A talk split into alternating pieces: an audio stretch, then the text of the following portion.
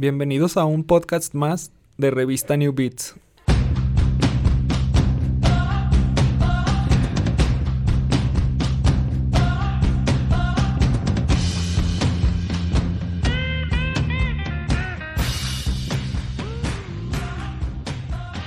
Hoy es martes primero de febrero. El día de hoy estamos aquí con un invitado muy especial, amigo de la infancia, Omar Mesa. Tiene su proyecto Omar, a ver si no lo pronuncio mal. Omar Cariat. Caray. Cariat. Cariat. Cariat. Sí, Él es músico, está, está, pues no sé, es- creo que todos los días uh, viviendo, escuchando música y, y creando música. Creo, creo que es algo que lo distingue. Y bueno, pues queremos saber un poco más de ti, Omar. Bienvenido. No, pues muchas gracias, Paco. Me da mucho gusto, pues, vernos porque sí, amigos de la infancia, incluso tengo recuerdos de, o sea, de los primeros teclados que toqué en mi vida era el tuyo. bueno, de la adolescencia en realidad, ¿verdad? Sí, ¿verdad? Bueno, sí. Pero pues Sí. estábamos muy chicos. Y, y no, pues gracias por invitarme. Eh, también escucho mucho el programa. Me gusta Mugre, desde me tocó sus inicios, me tocó, me ha tocado sus facetas. Entonces, pues muy agradecido y pues no, pues feliz de estar aquí. Y pues sí, vengo hablando de mi música. Eh, estoy publicitando mi EP que se llama Placer y Horror eh, con cinco canciones. Está en Spotify. Pueden escucharlo. Y pues básicamente esa es como la idea, ¿no? De venir a hablar. Sí, vi tu EP en Spotify y pues el arte que tienes como de imagen de portada está muy chido. Es- ¿Nos Ah, puedes ¿sí? contar un poquito de eso? Bueno, e- e- ese arte, yo hago collages cuando no estoy haciendo música. Hago pintura, hago muchas cosas, pero en específico ese eh, viene de una fotografía antigua, no recuerdo el autor, pero este yo le hice una intervención con, por medio de acrílico y ya se creó como ese, eh, ese conjunción de colores en una foto blanco y negro. Y pues básicamente la idea del EP ha sido eh, como pues la dualidad, como hay ciertos discos en ciertos artistas que son duales. Por ejemplo, Café Tacuba tiene el sino, este, o ese tipo de referencias. Entonces para mí placer y horror era como sí y no, bueno, malo, eh, como lo veas. Entonces como que quise mantener esa dualidad y por eso puse una foto en blanco y negro con colores para porque yo quería como la intensidad del blanco y negro, pero a la vez quería los colores porque pues son muchas cosas de, o sea, expresan más los colores hasta cierto punto. Fíjate, eh, ahorita que estoy viendo cómo vienes vestido, tiene un poco que ver. Que vienes Totalmente. como vestido todo de negro y aparte traes como algo dentro de una chamarra negra, traes algo muy colorido. Y luego tu, tu boina. y mi naranja. buena naranja. Ajá. Sí, como que justo, ajá, y cuando trato de, por ejemplo, traigo ahorita mucho la idea de la presentación en vivo y como que quiero transmitir no solo un solo color, porque fui un tiempo músico de, como todo mundo, que todos nos vestimos de negro y, y listo, y la verdad es de que es muy poco visualmente atractivo para la gente. Porque quiere verte junto a unas luces que se montaron, que se pusieron ahí, y que tú estés todo de negro, pues no sirve mucho, ¿no? Entonces como que tra- trato de hacer esa dualidad de que varios colores se asimilen con el, pues con la idea de, de este personaje y de esta idea de, de hacer música. Ok. Y esa dualidad que comentas que tiene el álbum, ¿crees que se, que se que se vea en todas las canciones o solamente como en la portada y en el nombre del álbum? O sea, del EP. Ajá. Pues mira, estuvo totalmente pensado así. O sea, por ejemplo, tengo la canción Tarde, que este, el coro dice, duermes muy temprano, yo despierto tarde. Entonces, eran ese tipo de dualidades de cuando no te encuentras con una persona en un lugar o algo así. La canción Serpientes habla más sobre cómo nosotros eh, vemos las, las serpientes. Y como que me quise enfocar en esa idea de que ya la serpiente ya puede dejar de existir como tal y se vuelve como un- una idea estética de algo. Entonces, este, todas, incluso el qué sería, es una canción que habla pues de eso, del qué sería. y, y, y justo me parece como muy... Hay ciertos temas que son muy ñoños, por ejemplo, hablar del clima, el que sería, el que pasaría. Estas como afirmaciones en infinitivo como raras ahí me gustan, pero me parece como que están muy mal expuestas en la música, entonces quise intentar algo así como jugar por ese camino, si la dualidad me lo permitía, el dar a entender, bueno, pues, ¿qué sería de algo si pasara esta otra cosa? Entonces, todas las canciones tenían ese concepto y todas se formaron en base a ese concepto de la dualidad. Tanto todo es bueno, tanto todo es malo. Entonces, por eso se llama así, la serie horror. Qué bien, suena muy interesante. Y para la gente que no conoce el álbum, que todavía no lo escucha, mm, ¿qué género crees ¿Cómo lo definirías tú musicalmente? O sea, ¿a qué, suena? ¿A qué, ah, ¿A qué género suena?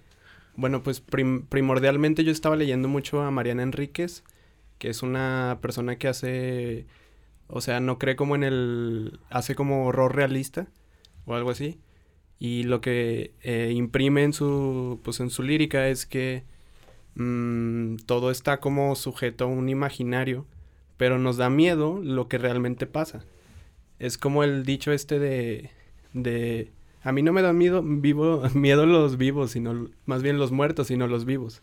Mm. Hay gente que dice eso. Entonces es como raro, pero sí, te da más miedo las dualidades o las cosas que vayan a tener la gente. Entonces a la hora de yo generar un sonido, me definí por el synth pop, porque me pareció que era lo más... O sea, en México tenemos como un gusto entre músicos como de de cosas muy oscuras. O sea, Caifanes es importante, The Cure es importante, The Smiths es importante. Entonces como que quise jugar con ese tipo de rock, pero a la vez haciéndolo cinte. Mi única regla que tenía era no usar guitarras en ese disco. Oh. Entonces, por eso se puede denominar como synth pop, porque solo se utilizó teclados y baterías electrónicas. Pero como lo que quisiera expresar, pues sí genera mm, pues un poco hasta como synth pop medio jazzista. bueno, tienen ahí como unas partes ahí medio como muy este pues sí, con tonalidades un poco más menos sencillas.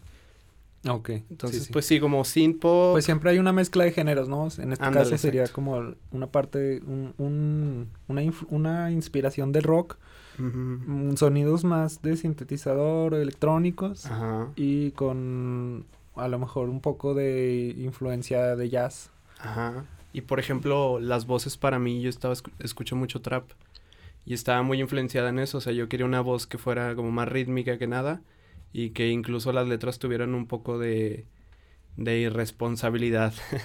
okay. Entonces, este, como que siempre traté de mantener eso y, y sí, como son varios, varios géneros se trataron en esas canciones, pero sí, sí veo ciertos artistas a los que me gustaría apuntar ahora, o sea, como que escucho cierta música y digo, ah, para allá debería ir mi música ahora. Bueno, tengo esa idea. ok, ok.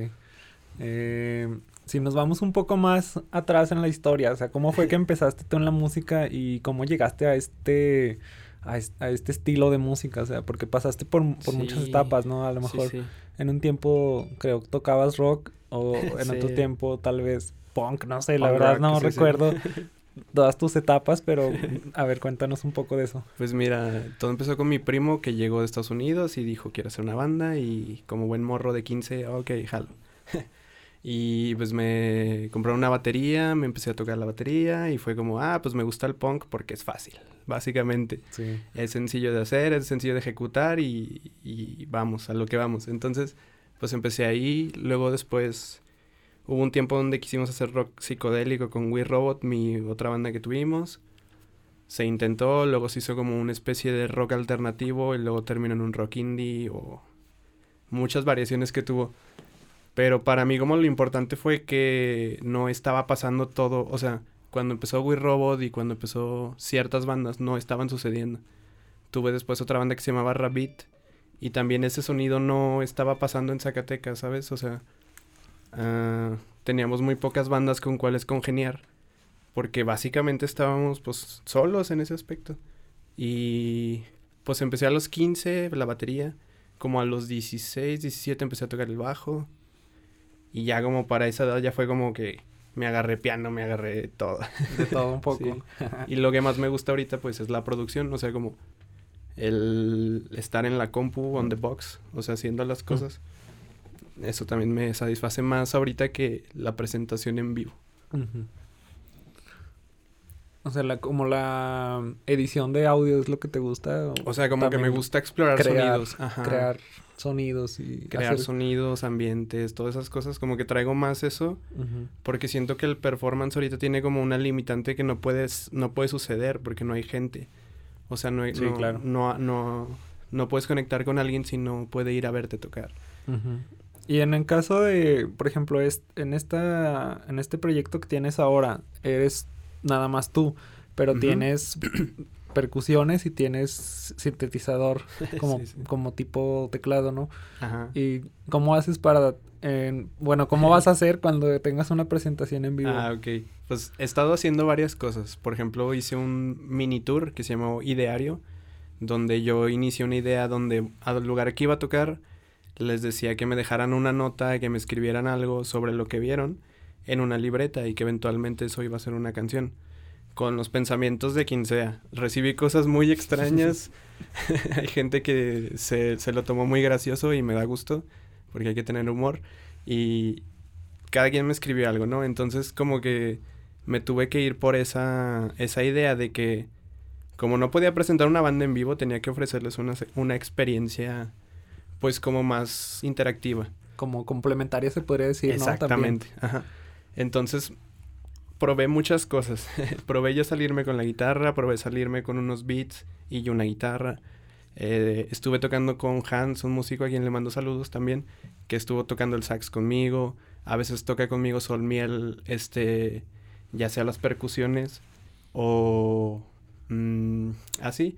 Pero tengo, una, tengo un, un dúo con Sol Miel de otro artista que deberías de tener aquí también. Te lo voy a presentar. Bien. Bueno, ya lo conoces. Pero este tenía, tenemos un dúo que se llama Watchen. Y ahí queremos juntar. Este. Como él canta sus canciones y yo las mías, queremos juntar las canciones ahí. Y queremos hacer como una especie de pues supergrupo. okay. y, y como yo quisiera llamar como una sociedad. O sea, de que me, gustara, me gustaría que todos los que estuvieran en esa banda pudieran tocar en los elementos solitarios de cada banda. O sea, por ejemplo, yo tocar para Sol Miel, él tocar para mí, bla, bla, bla. Oh, ya. Pero para hacer un, para que la gente empiece a identificar un sonido y que se empiece a creer, crear un sonido de Zacatecas o un sonido local. Porque también eso es otro que no, no, como que también no queda muy claro cuál es el sonido de Zacatecas. sí. ¿Verdad? Sí, como una identidad musical en Zacatecas actual, ¿no? También. Ajá. Porque así funciona ahora la música. Por ejemplo, no puedes hacer trap si no vives en, en, en la trap house. O, en, o sea, hay cosas que ocupan que tú geográficamente donde estés, estés en el lugar correcto. O sea. Entonces, como que representar eso de una geografía de una ciudad es lo que me llama más la atención. Como juntar músicos para que este, en conjunción todos lleguemos a un común acuerdo de cómo debería sonar, ¿no? Suena muy este, mal, pero creo que tiene sentido. O sea, como más para que la gente te identifique, ah, este toca con este y este, este es el sonido de allá. Sí. Como pasa ahorita en Sonora, por ejemplo, que Señor Kino o bandas así, ahí está muy marcado cuál es el sonido de Sonora ahorita. Sí. Bueno, yo creo que en cuanto a rock aquí en Zacatecas podríamos mencionar a los románticos de Zacatecas y Enjambre, que por ejemplo pues grandes bandas que y si te fijas también tienen como algo en común exactamente es un sonido y es una representación del, de pues hasta de nuestra cultura un poco más ranchera, un poco más de canciones viejitas, un poco más de... De pueblito, ¿no? De pueblito, de 60, 70, lo que quieras, está muy bien reflejado. Y eso es lo que yo siento que, que, que nos ha tocado a nosotros ir descifrando de otra forma. Ir viendo, pues, cuál es el lugar y el camino. sí, sí, está muy interesante ese tema de la identidad aquí en, en el estado. Igual en México, ¿no? Porque también pues puede ser que desde otros países se escuchen música mexicana y depende qué género escuchen, ¿no? Porque pues lo más mexicano sería el mariachi, el Exacto, norteño, no sé, la banda. Ya te da una cierta noción de dónde viene, ¿no? Ajá, pero también hay rock mexicano, rock, por ejemplo, Caifanes, pues me imagino que en todo el mundo ya, ya lo ubican muy bien, Café Tacuba. O, o algo más sencillo, a lo mejor como BTS, la banda coreana. O sea, que es Korean Pop. O sea, a lo mejor no entiendes nada, pero sabes que es BTS porque es coreana y porque, o sea, como que por su Tiene propia... su estilo. El mismo género tiene su geografía adentro. K-pop, Korean pop. Entonces, Sí. como que encontrar un sonido así para Zacatecas, para el- la escena nacional, creo que sería lo ideal, pues, de, de buscar un sonido, pues, por ejemplo, lo tuvo Fobia en su momento, este, también Caifanes, pero yo como que me fijo más en las bandas argentinas como, bueno, bandas, dúos, solistas, Charlie, Babasónicos, Spinetta, no sé, mucha gente de allá que tiene un sonido. Y, y, y como que eso es lo que ando más centrado que en, que en, que en estar tocando en vivo. Bien, está muy cool eso. Eh, te iba a preguntar, mm, este disco, bueno, este, este EP, ¿cuándo, ¿cuándo lo grabaste? ¿Ya tiene tiempo que lo grabaste? Sí, mira, pues es 2020, los empecé a sacarlos de uno por uno, porque me di cuenta que pues la gente no se iba a dar el tiempo de sentarse a escuchar un disco nuevo, nuevo, nuevo, sin conocer al artista, mm, es muy difícil que te den la pauta. Entonces decidí ir una por una y decidí tomármelo como iba acabando la canción, la iba publicando, así, para yo mismo hacerme un deadline muy duro y terminarlo en un año. Y sí, lo terminé en el 2019, entrando al 2020. Ujú. Y lo empecé a lanzar como desde el septiembre del 2020, más o menos. Entonces ya tiene un rato publicado, Sí, ya. unos, unos años. ¿Y actualmente estás ya componiendo más, o sea, creando más música? Sí. Lo que pasa ahorita es de que estoy en una etapa donde estoy dese- desechando ideas. como que siento que ya encontré una forma de, de cómo es mi forma de descubrir la música.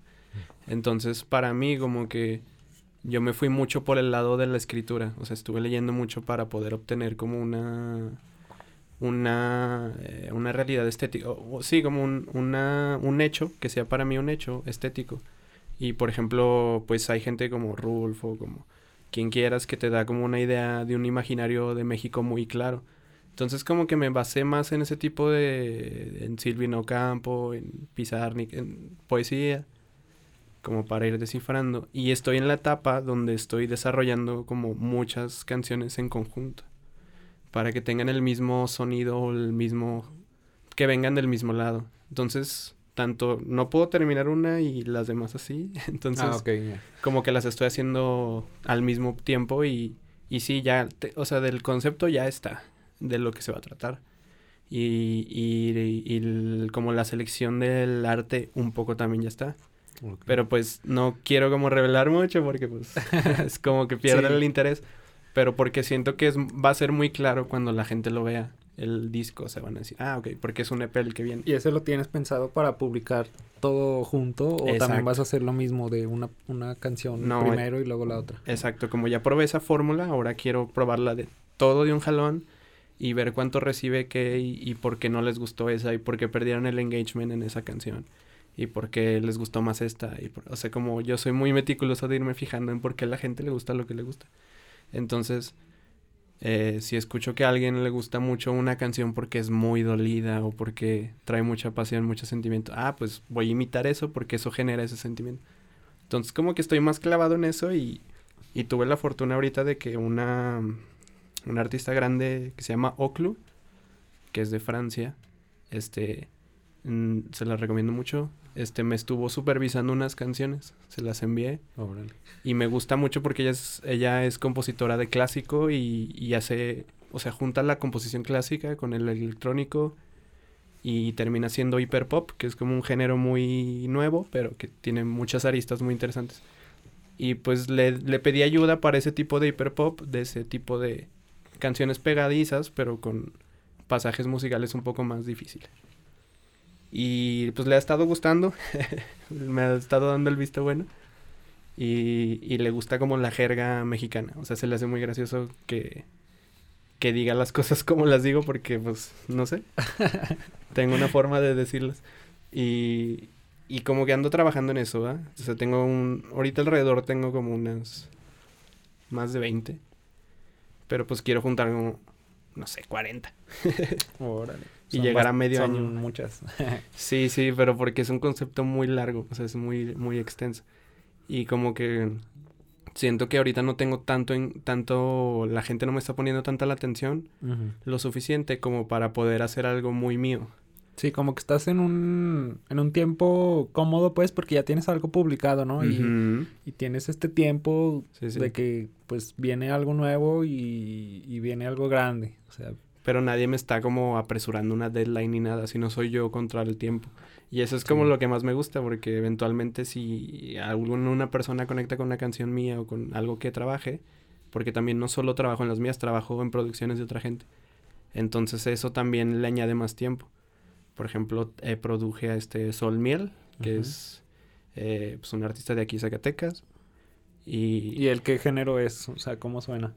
Mira, por ejemplo, pues yo lo definiría como que es más este un poeta ese señor.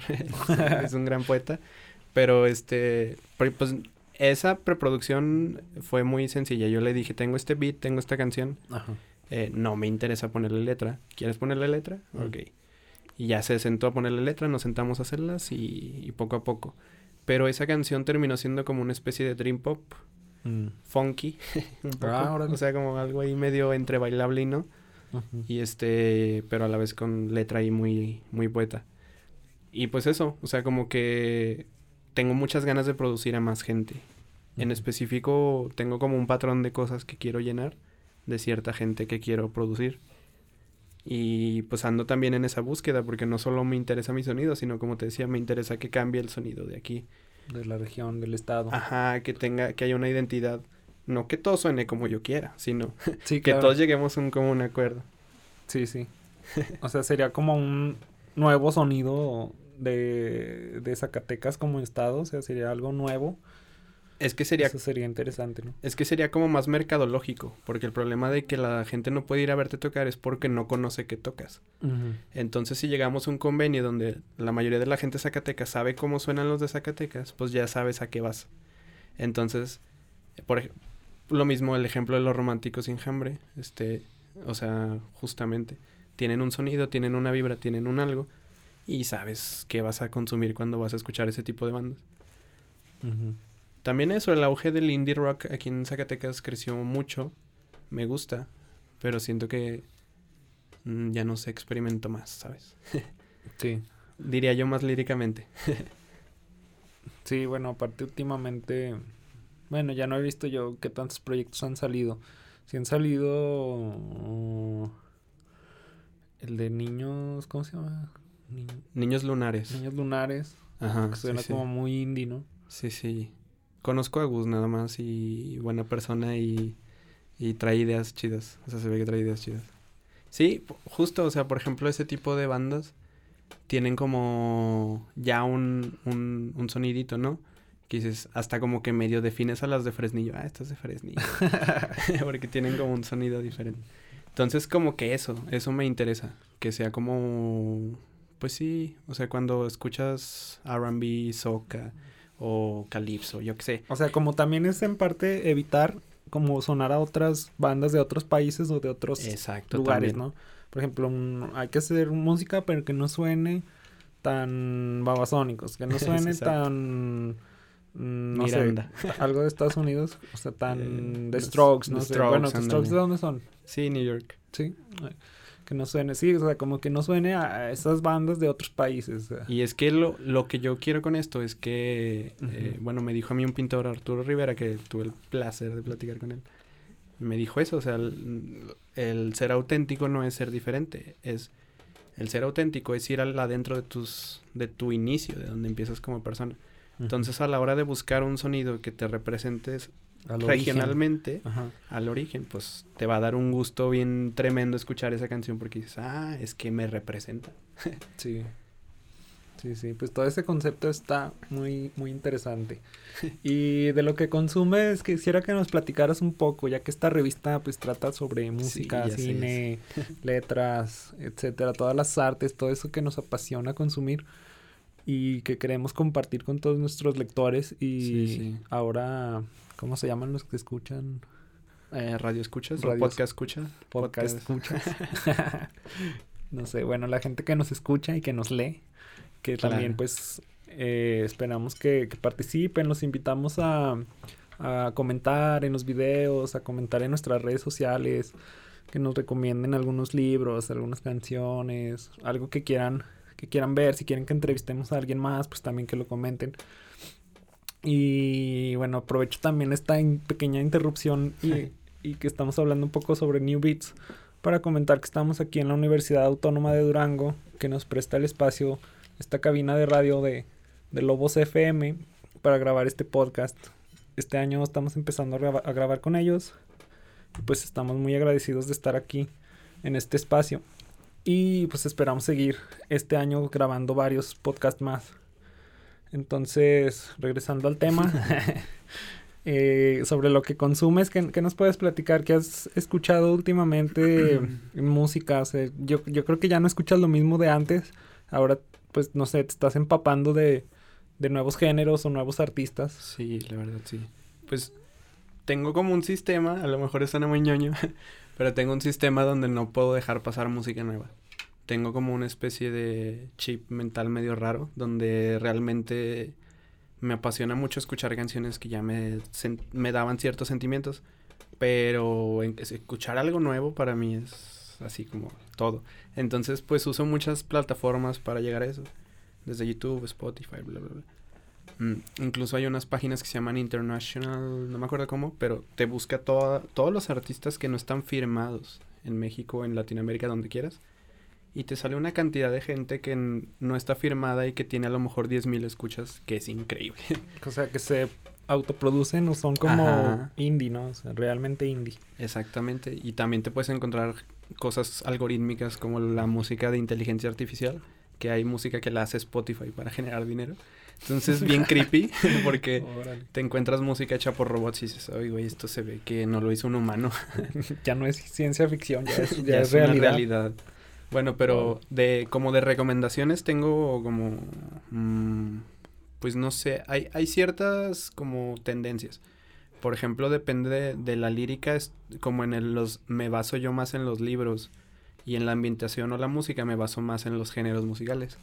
Entonces, por ejemplo, eh, Silvina Ocampo, que hace rato la comenté, creo que es una gran poeta. Eh, y, y, estuvo bajo una sombra muy grande por ser, ser, argentina y ser amiga de Borges y entonces como que nunca la dejaron ser una lo que es una gran escritora y mm, Mariana Enríquez que también te recomendé que hablé hace rato todo eh, tiene como historias de horror muy buenas no es que me guste mucho leer sobre eso pero como son horrores realistas me genera como un no un interés un interés genuino Y mm, pues podría irme así de que, no sé, con libros un poco más sencillos, pues como Rulfo, como este, no sé, por ejemplo, El Gran Gatsby me gustó mucho. Hace poco, bueno, hace un rato lo leí y, y conecté mucho y conecté como... Me, me pareció una buena novela. Pero a lo que voy, las influencias, por ejemplo, este, yo, mis influencias son a base de otras influencias de otra gente. Por ejemplo, El Gran Gatsby yo no lo leí nomás porque sí, sino porque escuché que Bob Dylan dijo que, mm. que era la historia de un ladrón. Y yo así de, ok. Órale. Y Bob Dylan es como, es una gran influencia para mí.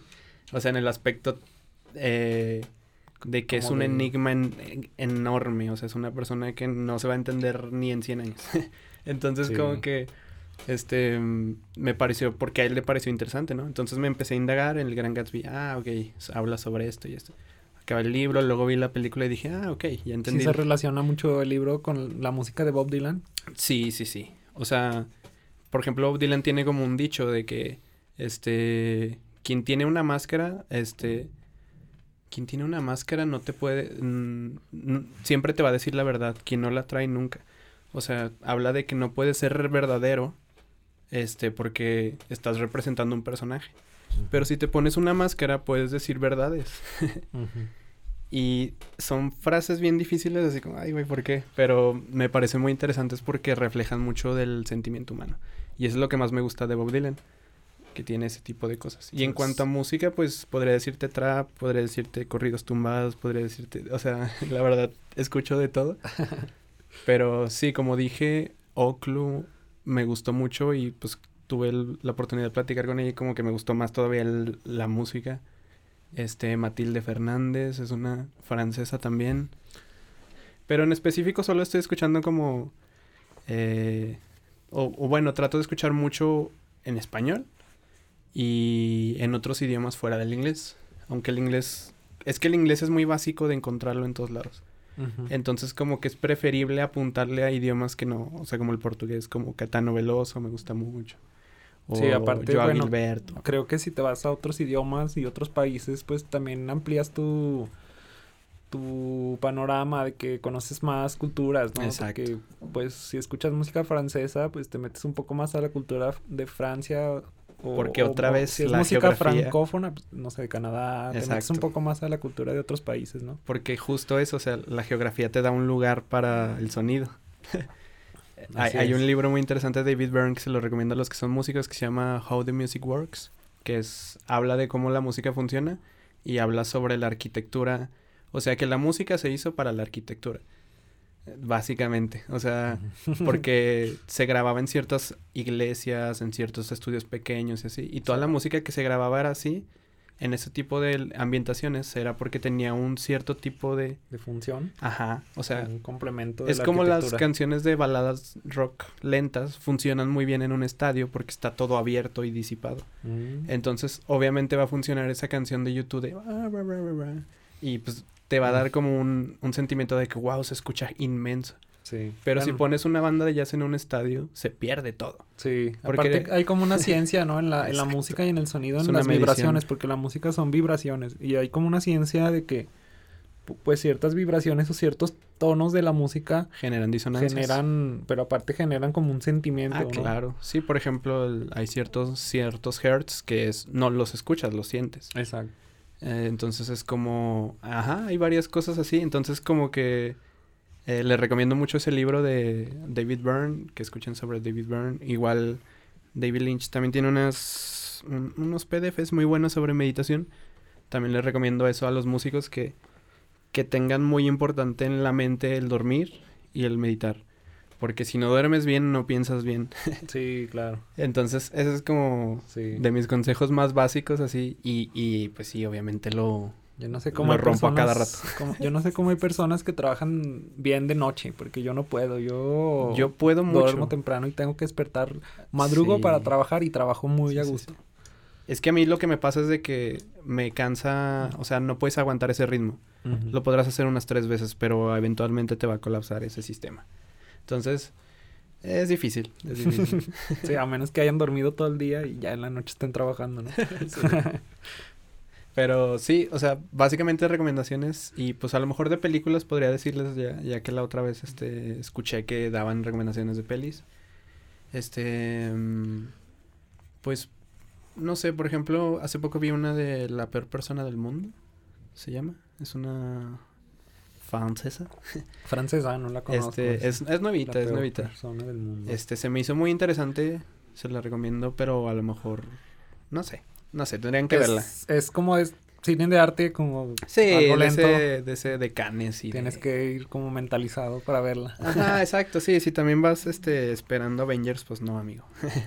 sí. Pero, Sí, ahorita que hablas del cine francés, está todavía eh, se puede con- ver en línea el My French Film Festival. ah, ok, sí, Está sí. todavía vigente hasta creo que el 14 o 16 de febrero, algo así se termina. ¿Y sabes si tienen algo de Godard o algo así? O, o como es nuevo cine francés. Es nuevo, es todo Ah, nuevo, genial. como producido este año, 2000, en- entre 2021, bueno, Entonces ahí debe de 2022, no, no estar. creo, solo 2021, yo creo que es lo, como lo más nuevo del cine francófono, de hecho, no solo de Mm, Francia, también algunos otros países que, que tienen el habla francesa también están participando y hay cortometrajes, largometrajes mm, y creo que nada más, y se pueden calificar algunos porque están en concurso, como para el festival.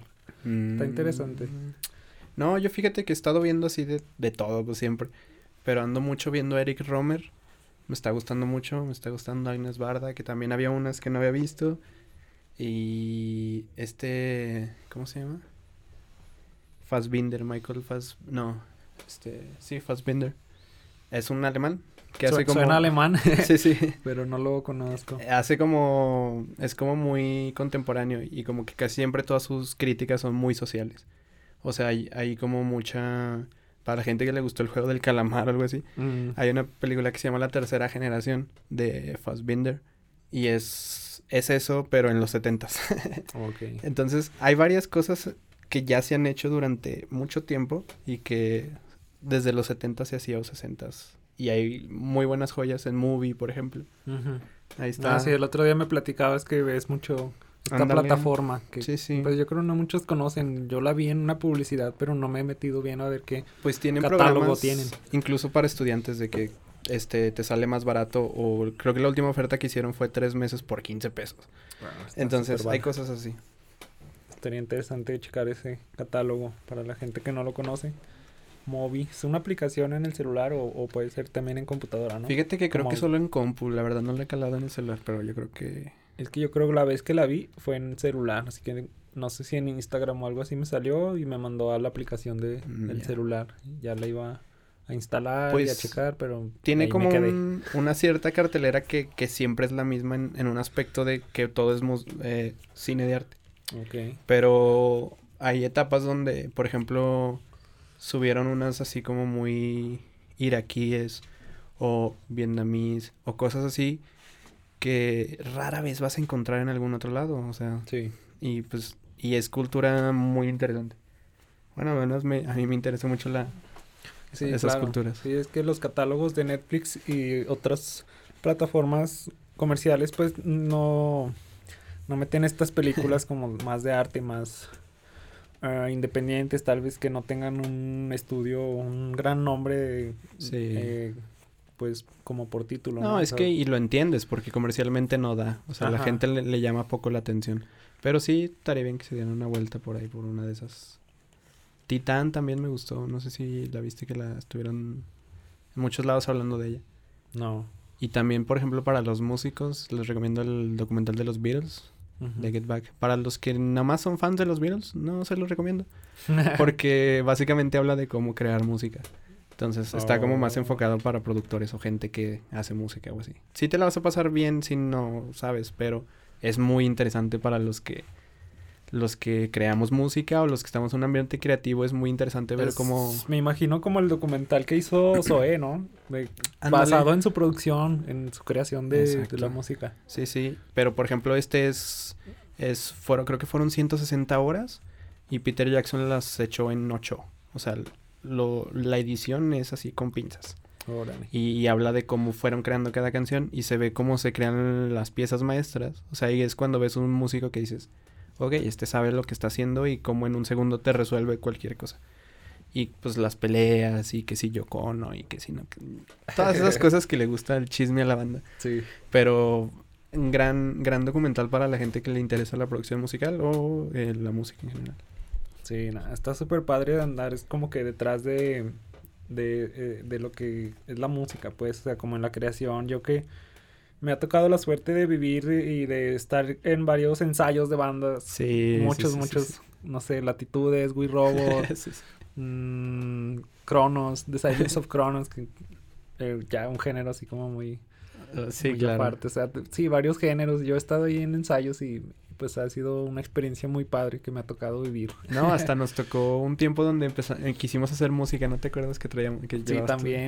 Y, Sí. sí. o sea, es, o sea, como que la comunión es lo interesante de la música, que, que cada quien trae una Sí. idea y "Ah, hay que hacer algo sobres. Y yo soy mucho de esa idea de que aportas tú a la mesa, ah, yo aporto esto.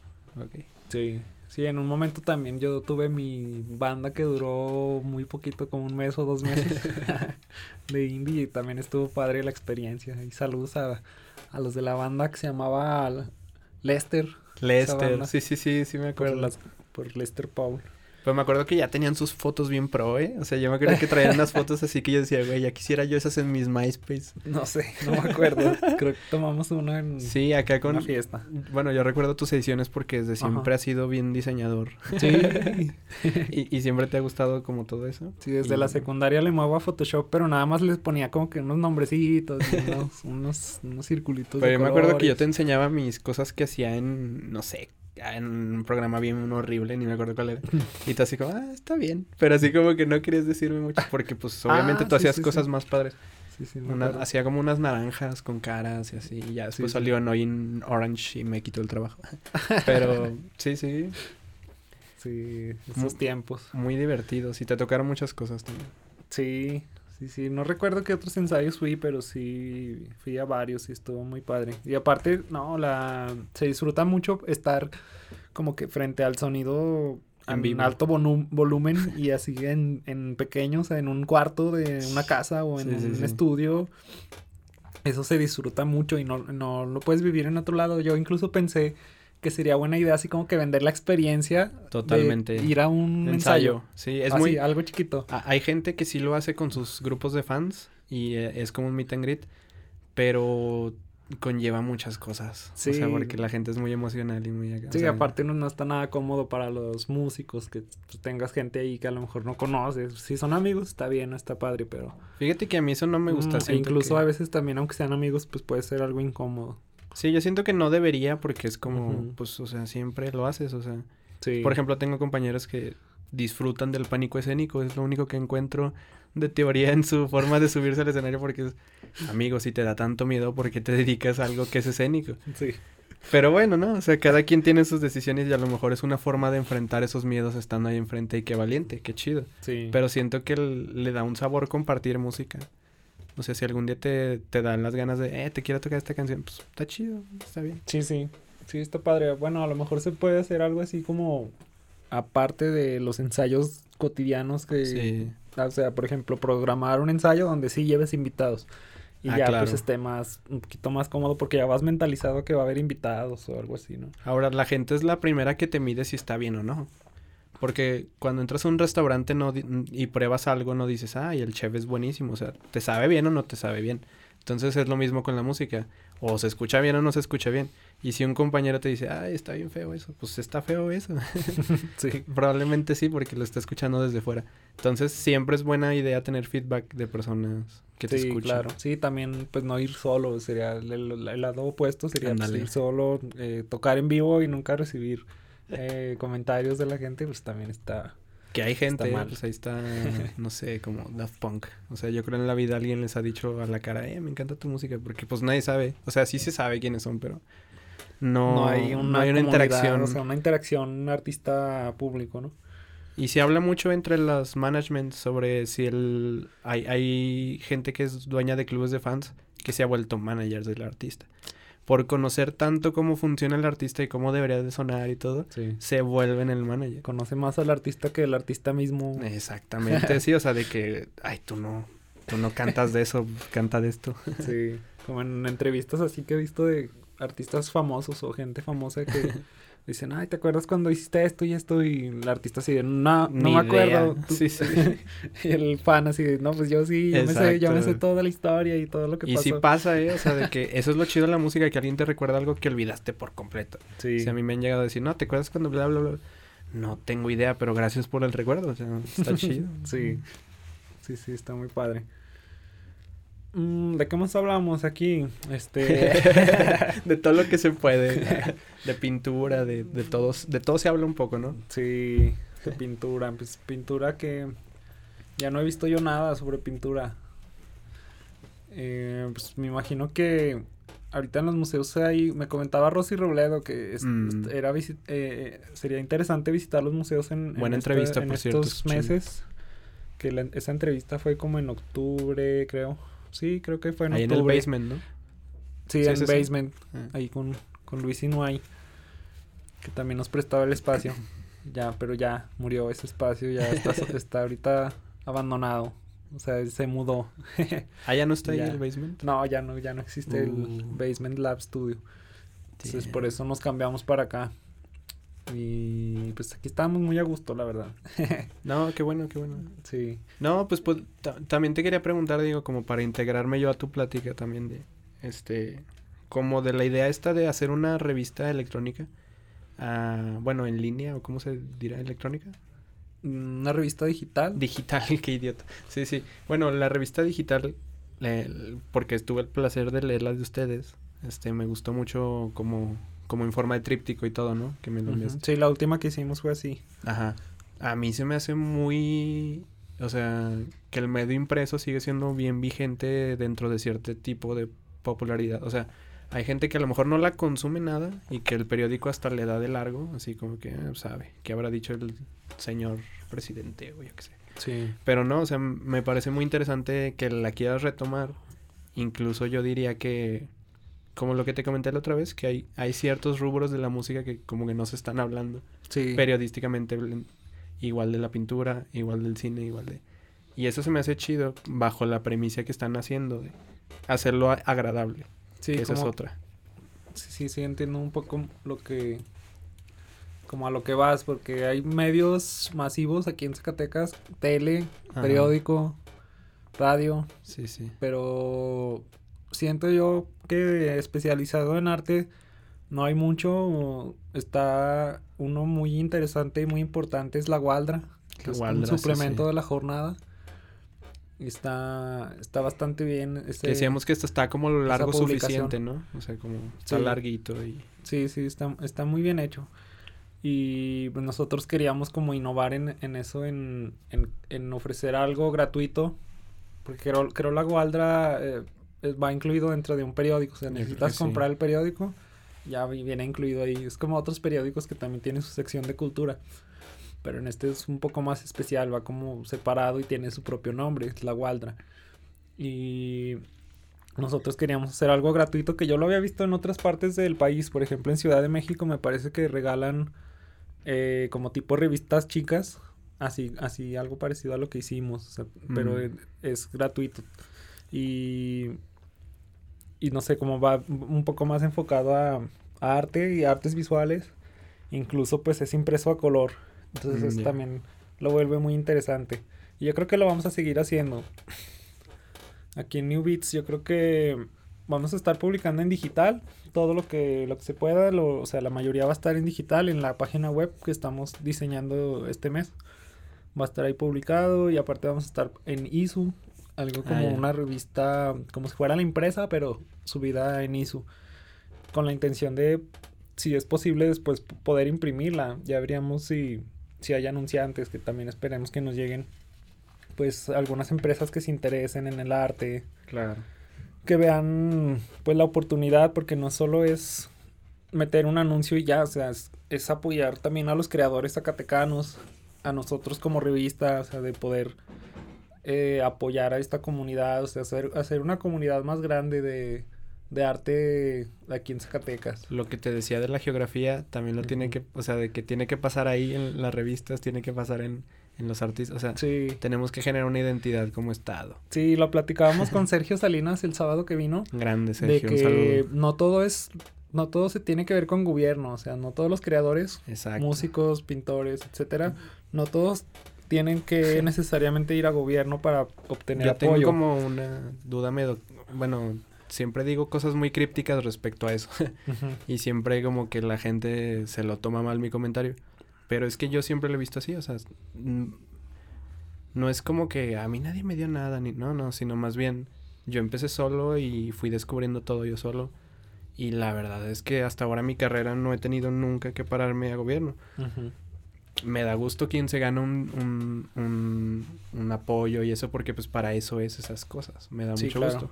Pero me gustaría que también aparte ese apoyo que uno dejara ese algo, porque yo incluso se lo dije a Sergio alguna vez. Sí. Le dije, es que puedes vivirte toda la vida de becado, pero llega un punto donde tú tienes que darle algo a quien te está becando. Sí. Y ese alguien es la gente, la sociedad. Entonces, sí está muy padre tu obra de teatro que va a ser benéfica durante todo un año. Pero estaría padre que un día hubiera taquilla para que realmente se regenerara. No sé, varias formas, cosas que, que siento que no siempre tenemos que depender del gobierno en ese aspecto. Sí, así es. Sí, es algo Hasta pues, por libertad estamos creativa. ya estamos ya acostumbrados, ¿no? Como que acudir a gobierno para bajar recursos, para una beca, no sé, cualquier cosa, Sí, vamos sí. a gobierno. Y no lo veo mal, sin- sino, No, que, sino que lo que yo veo mal es que las empresas no se involucren, o sea, es porque las Exacto, empresas es que el privado. En, la- en las empresas pues, puede ser un ganar-ganar. O sea, ellos meten inversión, no sé, se anuncian, meten su logotipo, como tú lo quieras ver, que les favorezca a la empresa, pero que a la vez también favorezca a los creadores de permitirles eh, un espacio, o sea, regalarles un espacio o, o darles un poco más de promoción Sí, y, sí, sí. y levantar un poco pues la escena local. No, y, y eso conlleva muchas cosas, o sea, el simple hecho de mover una tuerca mueve todo. Entonces, en, en ese aspecto de, de que ahora que se busca patrocinadores para esta revista, a mí se me haría interesante que algún patrocinador fuera de un medio masivo, ¿sabes? O sea, alguien, no, no digo marcas para no, pero alguien grande, Sí. este estaría padre porque le daría esa presencia como de me estoy comprometiendo con esto.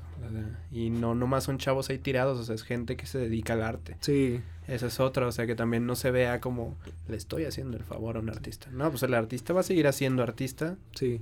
siempre. Es que también otro aspecto que hay que ver es que no es por dinero, o sea, no es que, Claro. que el artista necesite dinero, o no es que nosotros como revista ocupemos dinero, sino que pues La comunidad. El, el apoyo de las empresas a nosotros como revista nos puede ayudar a seguir trabajando, a que no se pierda el proyecto, porque nosotros invertimos nuestro tiempo en, en trabajar en esto y no sé, ocupamos pues varias cosas para trabajar en esto y si no hay ese apoyo pues podemos un día pues dejar de, de hacerlo. Sí, puede dejar de Entonces, existir. morirían los proyectos, ¿no? Ya sea el nuestro de revista o pues, cualquier otro Un artista algún creador, sí, que esté produciendo, esté muy inspirado, pero pues no tenga nada de apoyo y llega a un punto donde pues mm, no ve un futuro pues para su proyecto y, y, pues simplemente lo deja morir. Ahora es otra cosa, yo por ejemplo, digo desde mi punto de vista, este, que quiero tener más engagement o más conocimiento de la gente de allá afuera de Zacatecas. Porque hay gente que me conoce, pero me gustaría que me conociera más gente. Eh, ese es mi trabajo, ¿estás de acuerdo? O sea, que la gente sepa qué hago, qué digo, que todo, ese es mi trabajo. Entonces dejárselo a alguien más también no está chido. Y, y justo como es mi trabajo, uno se lo toma muy en serio cuando te invitan a este tipo de podcast o cuando te invitan a una publicación de algo o que te invitan ese tipo de... Entonces, sí siento que, que te va a ir muy bien con la revista. Ojalá algún día escriba algo de música, estaría chido. Eh, O algún día, este, ver la empresa también. Eh, O sea, Sí. que se cumplan todas esas cosas se me hace chido. Ojalá que sí. Y en esta revista pues estuve un tiempo, pues la mayor parte del tiempo yo solo avanzando, avanzando, sacando entrevistas, sacando publicaciones, compartiendo también publicaciones de otros medios como pues el Instituto de Cultura o la Cineteca Nacional Ujú. o el IMCINE. Eh, hem- hemos compartido contenido que, que puede ser interesante para los lectores. Y he ido yo solo en este camino hasta este año 2022 que invitamos pues que gente colaborara con nosotros para pues crecer el proyecto y también pues la revista que sea, un más poco más manos. grande, que sea involucrar a más gente pues. No, está muy padre eso porque, digo, me acuerdo cuando estábamos en el colectivo Sí, en Mugri. sí, Este, pues éramos todos bien diferentes y cada quien en su rollo y así. Y yo sí recuerdo que yo sí veía como un hilo conductor de todos. O sea, de que yo sí veía como algo que se podía hacer, así como en cualquier momento se podía hacer algo. Y, y se me hacía muy interesante que siempre fuiste como yo en ese aspecto de one man band. O sea, de que siempre andabas tú sí. Aparte de este moviendo proyecto, todos los engranes. este proyecto de New Beats pues es, es mi bebé. Exacto, les es digo tu a- baby. a Sí, los sí. colaboradores. Este proyecto es mi bebé yo mm, lo nunca lo he comercializado. Hasta ahora todavía no. O sea, solamente está el convenio con la Universidad Autónoma de Durango, pero Sí. aparte de esa marca o esa, ese convenio, pues no hay más involucrados. Bueno, estuvo también en su tiempo Luis Inoay con, Ba- con el Basement por el espacio que nos prestaba. Pero aparte de eso no ha habido más involucrados y yo no lo he querido vender porque pues es eso, ¿no? No, no lo hago por, por el dinero, no lo hago por crecer económicamente. Pero también pues tampoco quiero que se pierda la revista, o sea, no quiero que Sí, muera. Y por lo mismo pues invité gente que colaborara y sigo invitando si alguien quiere colaborar con nosotros en la revista, escribir o quiere entrevistar a alguien o quiere, no sé, mm, hacer algunos documentales o algo, pues es bienvenido, porque esta revista pues es es mi bebé, pero va Está enfocado este, socialmente, ¿no? que mientras mantenga pues su esencia o su base, Exacto. pues puede seguir creciendo. Y, y si hay gente involucrada, por ejemplo, está Jessica Vázquez que estudió letras y ella, pues a mí me gusta mucho lo que hace y, y- y me gusta que busque invitados como que tengan que ver más con literatura, con poesía, Eso también es súper importante. Y ella que es experta en ese tema, porque pues yo soy diseñador gráfico, yo no, sí, sí, sí. Yo no conozco mucho sobre eso. Entonces está padre que se involucre gente que sí va como a cada área y por eso pues te invitamos también a ti que sabes un poco más de música sí, sí. para que colabores y, y lo que se pueda hacer pues bienvenido. O sea, yo siento que mis tópicos es música y cine, pero eh, hay cosas que me apasionan también muchísimo, de muchas, muchas. Incluso estoy ahorita en, el, en la búsqueda de un hobby que, que sí sea hobby. no sé cómo Sí. explicarlo. O sea, hay hobbies que, que te llevan, o sea, que llevan tu mismo trabajo impuesto. O no sé, es como Michael Jordan jugando golf. Es como, pues estás haciendo deportes, búscate un hobby que no Ah, sea sí. lo mismo. Entonces ando en esa búsqueda de un hobby que, porque la, la pintura, el collage sigue siendo un hobby dentro del arte. Dentro del arte, sí, Entonces, algo diferente, ¿no? Ajá. A lo mejor a ti un deporte, ahora sí. Y, por ejemplo, Tú que estás cuando- en el arte, pues ahora algo de deporte. Exactamente, cuando estabas, cuando estaba justo en, pues, en deporte o cosas así, siempre tenía la ilusión de, ah, pero me falta algo de arte, ¿sabes? Es bien confuso. Sí. Pero, mm, Sí. ah, bueno, lo que te iba a decir es que está creciendo mucho la escena en general, de todo. O sea, de la pintura, del cine y de todo eso. Me gustaría que creciera un poco más rápido la de cine aquí en Zacatecas porque, pues, es muy necesaria y siento que no hay, o sea, o sea, siento que es muy limitado y muy inaccesible para la gente en general el cine zacatecano o el cine independiente zacatecano. Y me gustaría como ver esa vara alta porque, bueno, yo por ejemplo he estado trabajando en producciones de cortos y ese tipo de cosas. Y yo he visto como gente con cinco personas se desmonta un mundo. Y mm, incluso en esta última que trabajé que es de horror, este, em, eran puros, este, puro gringo y yo era el único mexicano y ahí haciendo ese, ese show. Y, y yo notaba que ellos tenían como ya un, esto es así rápido, esto no, no ocupo pensarlo tanto. Y Ajá. siento que aquí lo pensamos todo el tiempo, todo. y como que ese tipo de Sí. trabajo me gustaría que cambiara un poco más dinámico, así de... Porque sí, te, te digo, tengo amigos músicos que, uff, buenísimo en la guitarra y padrísimo que toca así. Bueno, pero hay que hacer una canción y ahí es cuando no tengo ni una idea. Se quedan mucho en la teoría y, y no poca Ajá, práctica, ¿no? Y siento que como que es un miedillo al hacer las cosas y siento que ánimo, o sea, Sí, todos empezaron cagándola y todos empezaron haciéndola Sí, pues diferente. se aprende mucho de los fracasos, ¿no? Pero si nunca intentas, pues nunca va a haber fracasos y nunca va a haber ese aprendizaje. Exacto, o sea, yo por ejemplo, que aprendí con mi EP, pues a hacer cosas diferentes, a ver cosas diferentes, a hablar diferente, a musicalizar diferente. Y, y si al siguiente lo sigues haciendo igual, no es como que hayas aprendido mucho. Entonces, como que por eso yo ando así como resguardándome más tiempo para, este, eventualmente, va a espero que haya un día donde se pueda tocar en vivo. Entonces, quiero ya tener como un cierto, una cierta cohesión artística de Sí. un setlist de 12 canciones. Igual actualmente creo que es- siempre hay como alternativas de que puedes preparar un espacio con medidas de seguridad Ah, claro. para esto del COVID, Sí. que sea poca gente, que estén ah, hecho- separados, que tengan buena distancia. Estoy como trabajando en eso porque quiero trabajar más lo audiovisual en ese aspecto porque pues creo que es el único que voy a poder ahorita tener al 100 con la gente. Entonces dije, bueno, pues me voy a ir a grabar a ciertos lugares, ciertas canciones en ciertos específicos momentos y todo eso, como para dar una vibra.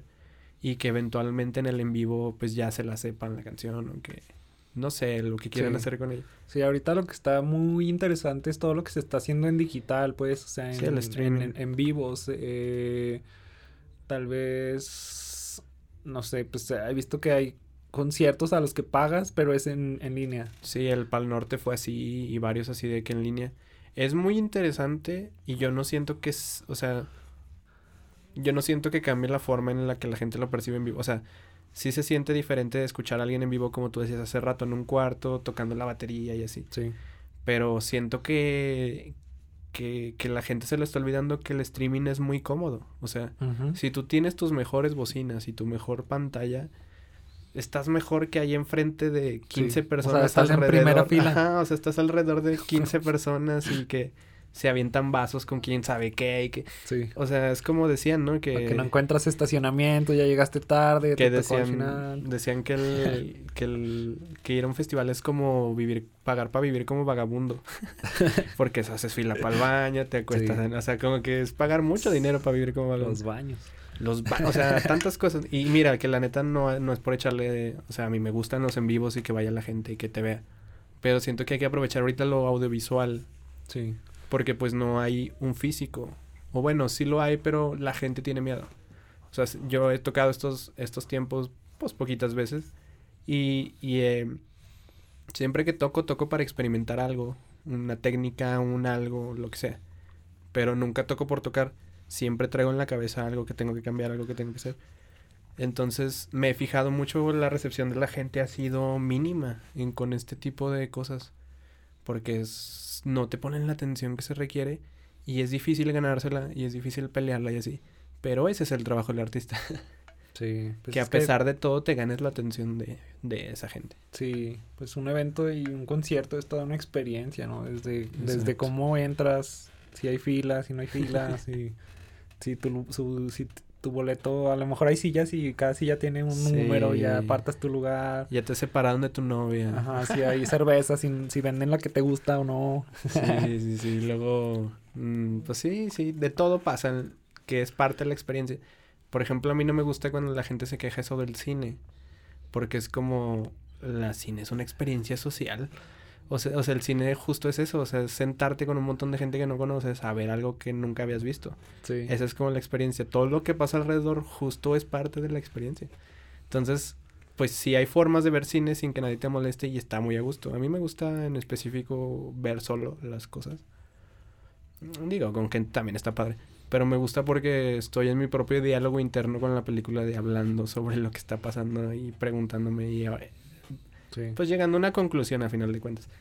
Y siento que la gente se le olvida eso así de, pues sí, el niño que trae el celular aquí está jugando Minecraft y te está echando la luz, pues obviamente lo hace porque no está viendo la película, no le está gustando. sí, Es parte de...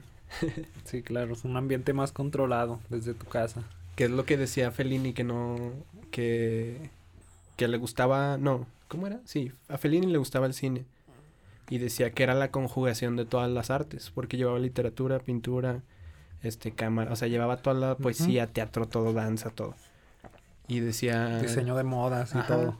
Y decía Luis Buñuel, sí, pero justo tiene lo que menos me gusta, que es me tengo que encerrar para verlo. Entonces, es muy interesante eso, o sea, cómo, cómo funciona el cine también deberíamos de entenderlo antes de ir a consumirlo. Creo que sería muy interesante saber, bueno, que si voy a ver Avengers, pues no espero la el hilo dramático de lo que el viento se llevó o, o- Ujú. O orgullo y prejuicio, yo qué sé, no, o sea, no, pues vas con la idea de, este es mi mindset, voy a ver esto y, mm, perdón, pero a mí se me fría el cerebro viendo esas, esas movies, o sea, como que no, no entiendo qué pasó ni, Sí. o sea, como que todo me pasa muy rápido, me parece muy, que está bien, está performático, pero no me deja de parecer algo muy gringo al aspecto de Cowboys en sus tiempos, ¿no? Así de que el bueno, el malo y el feo. Y pues para eso me voy a ver a Clint Eastwood. Sí, claro. Sí, Pero pues, sí, sí, es, muy interesante. es todo como prepararte para lo que tú quieres consumir, ¿no? Pues si es cine de arte, pues yo sí recomiendo que vayas tú solo, que pues sí, como es Un un, café. digamos, un ambiente diferente, pues, una preparación diferente, no, no vas con, con todos tus amigos, con todos tus- con toda tu familia a ver algo que a lo mejor es más como, como, como una comunicación, porque siempre hay como una comunicación con el creador de la película. Siempre está hablando la película. con- Siempre te está diciendo algo, el, el visual. Sí. Te está llevando información. Y por ejemplo, con una que vi que se llama Los Planetas también. No, El Planeta. También la recomiendo. Comedia argentina de... com- eh, sí, comedia negra. Básicamente. Pero es sobre cómo la precarización del capitalismo. De cómo vivimos todos pobres y que... Todo este tipo de cosas. Pero bajo la óptica de una mamá y una hija. Este, la, la mamá es, es mamá en realidad de la directora.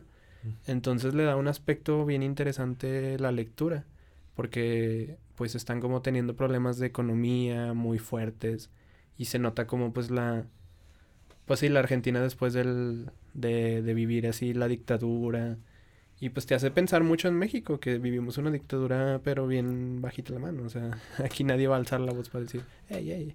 Entonces, ese tipo de cosas no las podría tener en lenguaje si no la, si la viera de otra forma, ¿no? O sea, como que si la veo yo solo, pues como que me da un entendimiento. Sí. Y si la viera con alguien más, me diría alguien más, ah, yo pienso que esto. Entonces, las dos funcionan y están chidas, pero hay que saber qué buscas del contenido, no nomás verlo. Sí, sí, sí, como que no está muy padre ir a ver esa película que mencionas acá con tus palomitas, tu refresco. Exacto, sí, sí. Por ejemplo, ajá, justo, o sea, alguna vez me echaron carrilla porque Este, fui a ver Ninfomanía de Lars von Trier. y pues, o sea, fui como con mi mamá. Ajá. Y la gente así como, ¿por qué fuiste a ver Ninfomanía con tu mamá? Ajá. Y así, pues porque nos gusta el cine de arte, o sea, porque nos gusta ver estas cosas. Y... Así, porque tú lo ves como pornografía, pero no es. no es. te equivocaste de película. Exacto. y así pasa, o sea, de que la gente pues dice, ay, qué raro. Pero pues para mí es como, pues es que es una movie más, es una representación más de algo. Es una forma de ver las cosas y ya. Es como, ¿sabes? Creo, creo que era este Buñuel también. No, era bueno, no me acuerdo quién lo decía, pero que el cine cuenta más vidas de las que hay en la vida misma. Sí. O sea, porque a veces pasan tantas cosas que el cine así como los libros, tal vez la música, pero un poco más abstracto. Nunca te pregunté si viste tú a Carlos Reigadas, alguna de él, de Carlos Reigadas, sí me suena. Hizo Postenebra Lux y Nuestros Tiempos y hizo varias. Bueno, eso también se lo recomiendo en un día que no anden, o sea, si andan super artist, es un buen día para ver ese vato. Porque tiene una... Eh, su ideología personal creo que está muy bien reflejada en las películas y creo que tiene creo que hay que ser una persona una persona entera para poder hablar de ciertas cosas o sea, hay gente a la que no le puedes creer todo por el personaje que tienen. Y él tiene un personaje donde se la crees. Y están padres esas de regadas. creo que solo vi. O sea, sí he visto como los títulos, pero no, no me he metido a verlas bien. O sea, porque sí son. Creo yo que son películas que sí necesitas prepararte y tener el tiempo para verlas bien. Sí, dura tres horas esa de nuestro tiempo y la de pues tenebras como dos y media. O sea, sí, es también ocupa mucho tiempo que le dediques. Un amigo me decía eso también. De, pues es que yo ya no le dedico tiempo a eso. Le digo, ay, es que pues yo sí vivo de la inspiración y de este tipo de cosas. Como que me daba la intención de, no pierdas tu tiempo en ver esas cosas. Y yo así como... Oh". sí, hay una película que es Babel, creo. Sí, la de, de. Sí, la de que la japonesa y Brad Pitt y este Sí, pero tal vez recordé esa película porque fue como el tiempo donde estuve viendo también un poco de este cine de raigadas, pero pues desde fuera porque no me he metido a ver bien las películas. Es que por ejemplo, o Michel Franco, mucha gente no le gusta y lo odia ahorita con la de Nueva Orden, que la verdad pues sí se la jaló un poco, que es así como es no sé si te acuerdas la de Después de Lucía, donde sale Tesaía. Después de Lucía no, pero Nueva Orden es una nueva que sacaron. es, de la empecé a ver, vi una parte, creo que sí. Y creo que hizo Chronic también. Chronic fue la única que me pareció. Eh. Pero por ejemplo, ese director todo el mundo le lo ve mucho y no sé por qué. Para mí es como, oye, es medio raro. medio raro. O sea, como que para mí no, no sé, como que no representa mucho, no se me hace que sea muy cuerdo, muy bueno, muy inteligente en sus apuntes pero para la gente conecta, de alguna forma conecta con él y se me hace raro, sí. porque es como... Pues sería interesante platicar con alguien que sí lo defienda, pues como que sea, como que tenga puntos a favor para... Pues para en Twitter va a haber pocos. en Twitter va a haber pocos porque todos le tiran de blanco y de supremacista blanco. Y pues sí, un poco. Pero, por ejemplo, él, o no sé, Javier Dolan, me, ha, estado gustando mucho. O sea, siempre me ha gustado, pero sé que es el más incomprendido de nuestros tiempos. Sí, a mí me encanta su cine. Bueno, me imagino yo que es el más incomprendido por, por varias situaciones. En primera, su edad. el, en segunda, por el que sea un terrible infant o que sea alguien que empezó desde muy morro, muy entrado. Y creo que lo que a la gente le rehuye es como... No sé, cuando la gente le rehuye al Modóvar, le rehuye como ese lado feminista o ese lado maternal que tiene Almodóvar. O sea, como que les la gente dice, no, es que es muy femenino todo. O algo así, ¿no? Sí. Y a Dolan le rehuyen justo por lo mismo, pero por el lado homosexual. Cosa que se me hace como bien raro. O, sea, yo me imagino cuando mencionan lado femenino, esto se refiere un poco más a que es como más sensible o más suave en los temas, ¿no? Como que los temas son de cosas más, en, sí, como más emocionales. Eh, exacto. Emocionales, y, Y, y, Almodóvar es muy bueno trabajando ese tipo de cosas, Dolor y Gloria, o tiene varias así muy, que tiene un, a mí me encantó Julieta, me pareció una, una obra espléndida. Estoy pensando como si fuera algo más masculino sería algo que habláramos más de, peli, de política, de Sí, de guerra, como- no sé, de sería como- acción. podría decirte que como las de Churchill o la de Lincoln o ese tipo de películas que son súper serias que es un diálogo de un güey barbón hablando todo el rato y como que... ah, sí, Sí. o sea, como que... Entonces siento que a Dolan le rehuyen por eso, porque es un, un director joven con una visión este de un espectro no binario. O sea, lo ve de forma menos, o sea, lo ve más sexual que los demás. Pero me parece bien. O sea, es un gran aporte. Sí. Y es Fíjate un que gran también director. no solo se da como que en directores o en ciertas personas, sino también creo que, como tú decías, hay una identidad de algunos países. Yo, por ejemplo, el cine francés lo veo un poco más hacia allá. Es que O sea- fíjate, el cine francés y el cine alemán son los únicos cines que son filosóficos. Bueno, según la teoría de un argentino cinéfilo que me gusta mucho. Este, porque son los únicos que llevan filosofía dentro de su, pro- de su proceso. Sí. Pero todo pasó por la Nouvelle Vague, como fueron cambiando cosas. Godard empezó a cortar donde no debía de cortar. Mm. Este, empezó a acelerar donde no tenía que acelerar. Y empezó a cambiar de lugar donde no debe de estar nada. Entonces Sí. desde ahí se volvió más abstracto por lo más, más filosófico. Y sí, totalmente. O sea, Godard, Truffaut, este, no sé. O sea, todos esos tipos de directores para mí también tienen como una esencia, pues así, como más flor de piel, más platicadito, más, Sí, como un contenido más... pues más mm, eurocentrista también. Más tal vez como intelectual, ¿no? Sí, también. Y por ejemplo, el, el alemán es parecido, pero es muy frío, como son los alemanes, obviamente. Sí. O sea, me refiero de que, por ejemplo, o sea, que te mencioné hace rato, el, ter- el- la tercera generación, son unos payasos asesinos, pero están controlados por gente que es millonaria y su única diversión es ver gente lastimarse. Entonces, como que dices, wow, ¿cómo llegó a esa conclusión tan fría? Y pues te das cuenta de que él era un hombre homosexual reprimido, que no lo dejaban vivir, que esto y que lo... Y se tuvo que quejar con la política de, de, de Alemania, que porque no los dejaban ser unos artistas auténticos, cosas así. Entonces dices, ah, por eso tiene sentido su cine que sea tan frío. Porque él no tiene sentimientos ante la vida realmente. O sea, bueno, sí, pero le cuesta proyectarlos por el entorno. Y por ejemplo, en México somos muy de la mamá Sí. o muy de esto. La familia. Muy sentimentalistas, muy... eh, ¿Cómo se dice? Muy sentidos. De que luego luego nos sentimos si alguien no nos hizo... Ah, qué gacho, ¿eh? Sí, No son nada fríos, o sea, al contrario. Exactamente, entonces justo esa, ese tipo de cine necesitamos aquí porque yo he visto mucho cine frío aquí de que sí, la cámara ahí empotrada y, y una chava a la distancia viendo el cielo y así. Está muy padre, muy filosófico, pero la realidad del México es otra. sea, es, algo más intimista, más... Pues sí, como... ¿Y has visto algún- algo nuevo en el cine mexicano? Pues mira, cine mexicano. Ah, la de. Esta. Una que era de terror. La yo. No, no me acuerdo. Ah, no, pero es de Guatemala. Bueno, no, esa no. Vi varias, vi varias. Hay, hay una muy interesante, pero no recuerdo el nombre. Que era sobre una chica que es como que defiende un pueblo. No, la verdad, no me acuerdo el nombre, pero sí, sí hay varias muy interesantes en México, la verdad. Incluso yo diría que, que más bien como que estamos justo en el momento donde pues nadie puede promocionar mucho una movie porque no la van a ir a ver. Y como que se están esperando y postergando muchas movies por ahí. Pero la verdad es de que han sido como dos años bien grandes para el cine últimamente. O sea, a lo mejor nadie va y la de James Bond se llenó, yo qué sé. Pero francamente sí está como... La cartelera artística ahorita está muy interesante.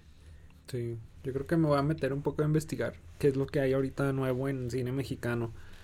También un poco Es que yo no me acuerdo hacia los festivales, porque hay, pues, hay varios festivales. Está el, el de Guanajuato, Morelia, Sí, sí, sí, hay varios, hay varios. no sé, y la, por ejemplo se puede uno buscar la cartelera de Cineteca Nacional o aquí en Zacatecas, Cineteca Zacatecas, Sí, sí, sí. y debe haber varias películas La- nuevas mexicanas.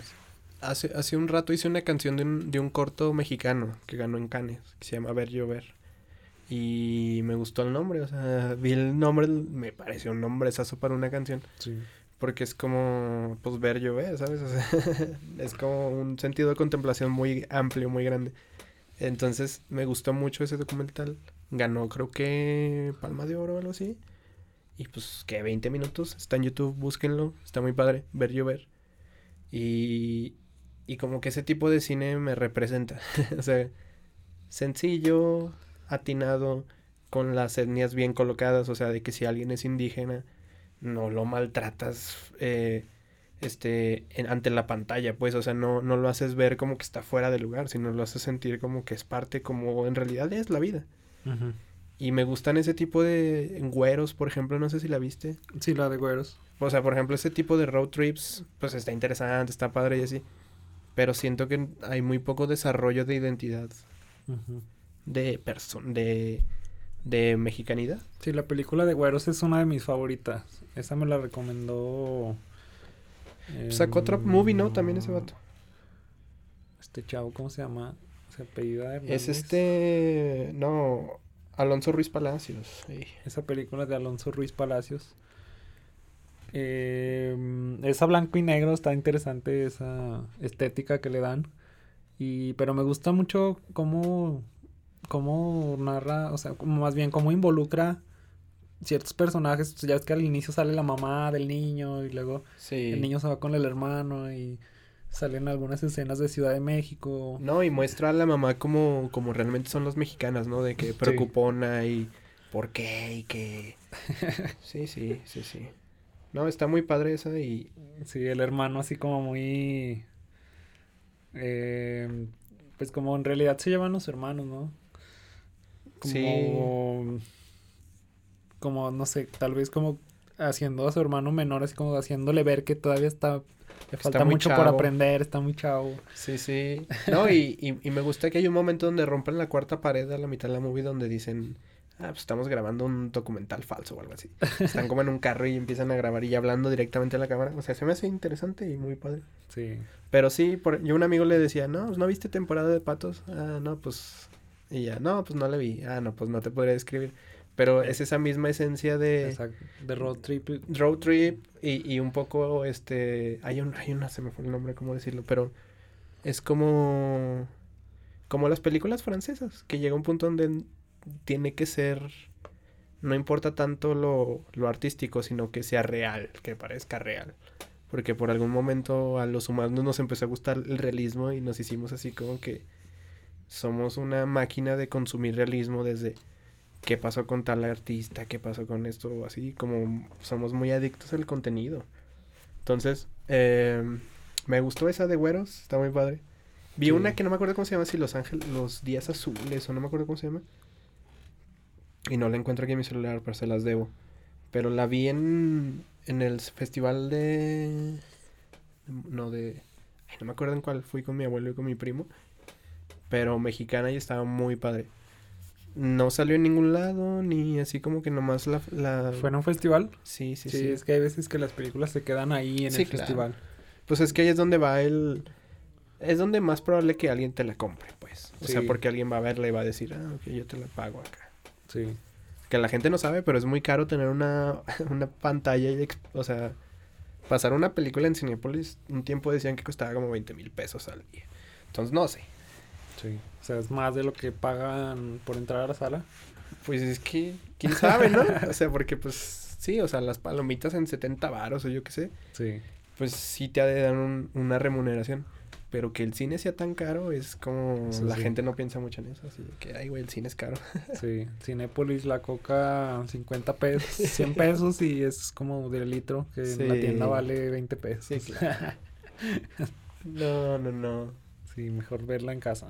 No, está padre. Hay muchas películas que ver, Paco. Todavía nos faltan muchas de, de así en el espectro de México. Ahorita me dejaste pensando en quiénes había mexicanos. Pero sí, por ejemplo, para mí, pues Raigadas es como muy, muy importante ahorita en cuanto a experimental artístico. No tanto en. Porque pues si no te diría Cuarón, ¿verdad? Con Roma, algo así. Pero pues, no, no soy tan. Sí, Raigadas es como alguien que, que tenemos que echarle un ojo, pues. Es que cine de verlo bien, o sea, verlo, verlo con atención. Sí, porque el cine de autor también esa es otra, o sea, se perdió mucho y, y hay contados que están dirigiendo base a un guion que ellos mismos escribieron o base a un pensamiento que ellos mismos tuvieron. La mayoría son encargos o son pues movimientos de empresas más grandes, ¿no? O sea, yo quiero hacer una película de la niña que se le perdió el perrito, pues yo sé que tal director me lo va a hacer bien fácil. Sí. en vez de, pues, otro tipo de acercamientos al arte.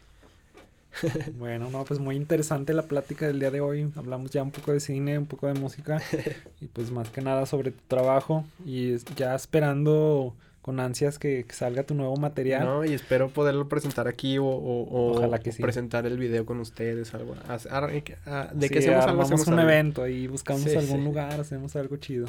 creo que pues New Beats no solo se quiere quedar así como que en el podcast, la revista y ya, sino que también queremos involucrarnos un poco más con los creadores y pues ver qué podemos hacer, algún espacio, algún festival, algo se, se puede lograr. No, y eventualmente esperemos que se alivien las cosas y todos podamos hacer arte tranquilos y, y, con las medidas necesarias y cuídense todos para que realmente podamos todos ya en algún momento ir a disfrutar de lo que nos ofrecen los artistas. Así es, volver a estar en, en persona, en vivo, de cerca con, con los artistas y con el arte. Bueno, pues muchas gracias, muchas gracias por venir, muchas gracias por tu tiempo, que, que Tal vez andas muy ocupado en estos días. y, muchas pues, gracias. Por lo menos hoy, hoy, es, hoy es martes, estamos entre semana igual. Como que hay mucha gente ocupada en estos días. Y pues muchas gracias por haberte tomado el tiempo, por visitarnos y esperamos que regreses pronto. No, muchas gracias amigo y ya sabes que, que tenemos una amistad de años y cada que tengas un proyecto yo aquí feliz de estar compartiendo contigo y aparte valoro mucho tu, tu ingenio creativo y tu tu personalidad respecto al arte siempre me ha parecido que eres de las personas más íntegras que conozco. Por eso digo que... Más apasionadas. Exactamente. Bueno, yo diría, eso es lo que nos mueve, ¿no? Pues es, es, el amor por el arte, el amor. No sé, yo sí tengo como un amor tan grande que digo, ¿por qué no todo el mundo está compartiendo? ¿no? ¿Por qué no todo el mundo está hablando de, ¿por qué no? Porque se lo guardan, o sea, si conocen una película muy buena, ¿por qué se lo guardan? ¿no? porque ¿qué tiene de malo que, los demás apreciemos lo que es evidente, ¿no? O sea, porque si te gusta, te gusta. No, muchas gracias, amigo, y la verdad, ojalá te vaya muy bien con este proyecto, yo sé que sí. Y, y nada, pues síganme en mis redes como Marcariad y estoy en Facebook, en YouTube, en Spotify, en iTunes, Deezer, o sea... En iTunes está, porque te creo te busqué en Apple Music y no... Ah, sí, en Apple Music, ¿sabes qué es lo que pasó? Que hay como un rollo ahí con el... Mm, están ahorita muy enfocados en el sonido binaural, que a lo mejor en algún momento estaría chido platicarlo porque es una nueva forma de... O sea, ya es, ya no, antes era el mono, luego el estéreo y ahora es el binaural. Entonces se viene lo nuevo en tecnología para la música y... Sí, están sacando como sonido 3D, ¿no? Y sonido eh, de alta fidelidad, etcétera. Que básicamente solo es una forma de poner los micrófonos para hacerlo binaural y que se sienta que tú estás adentro de... Sí. Y ese tipo de cosas van a crecer mucho. Sí, he visto que los audífonos de Apple traen como ese sonido 3D de que te, te... O sea, si la pantalla está enfrente y tú volteas hacia la, hacia la derecha, pues el sonido te va a sonar a la izquierda, como si estuviera la pantalla a la izquierda, se, se va a mantener ahí. Entonces, y es lo que hacen, pero con varios instrumentos o varios sonidos alrededor de ti. Y todo eso lo estoy trabajando en mi nuevo EP, por ejemplo. O sea, porque estoy implementando muchas esas técnicas porque sé que es lo que viene. Entonces, no, muy bien. Mucha tecnología. Mucha tecnología. Hay mucho que hablar, pero ya será para otra. Sí, ya la dejamos para la otra. Sí, esperamos que puedas regresar y hablemos de, de otros temas. Le comentaba a Sergio Salinas que también estamos preparando algunos, algunas grabaciones que no serían como entrevista como tal, sino más un, una plática. un blog, una plática de cine, una plática de arte. Y Estaría chido tener una con Sergio. varios audios así. o sea, sí, o sea, mezclar gente, ¿no? Sí. alguien que sepa de música con alguien que también sepa de música, pero también sepa de teatro. O alguien que, que, sepa de letras, pero que le encanta el diseño, no sé. Es lo que te decía la otra vez de que tenía que haber como alguien que le interesara una información para que la compartiera con otro y esa persona le compartiera otra información. sí, sí, sí, para complementar ahí pues algunos puntos de vista, puntos de vista diferentes, ¿no? Sí. Muy bien, pues muchas gracias. Esperemos que estés muy bien. Esperamos que todos estén bien. Les mandamos un saludo y esperemos que pues, se suscriban, apoyen el canal, apoyen la revista para seguir aquí al menos todo este 2022 y ojalá muchos años más. Gracias.